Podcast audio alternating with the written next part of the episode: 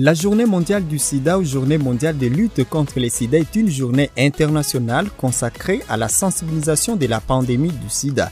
Elle est organisée tous les 1er décembre de l'année. Le VIH est l'abréviation de virus de l'immunodéficience humaine. Le VIH est un rétrovirus qui infecte les cellules du système immunitaire humain et détruit ou altère leurs fonctions.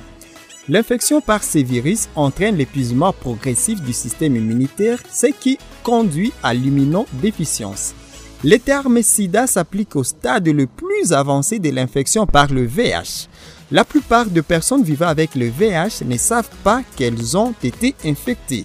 La majorité des personnes vivant avec le VIH, si elles ne sont pas traitées, développent des signes de sida dans 8 ou 10 ans. Pour vous aider à comprendre les VIH et les sida, l'ONU SIDA a créé une liste de questions et réponses fréquemment posées sur le VIH et le sida.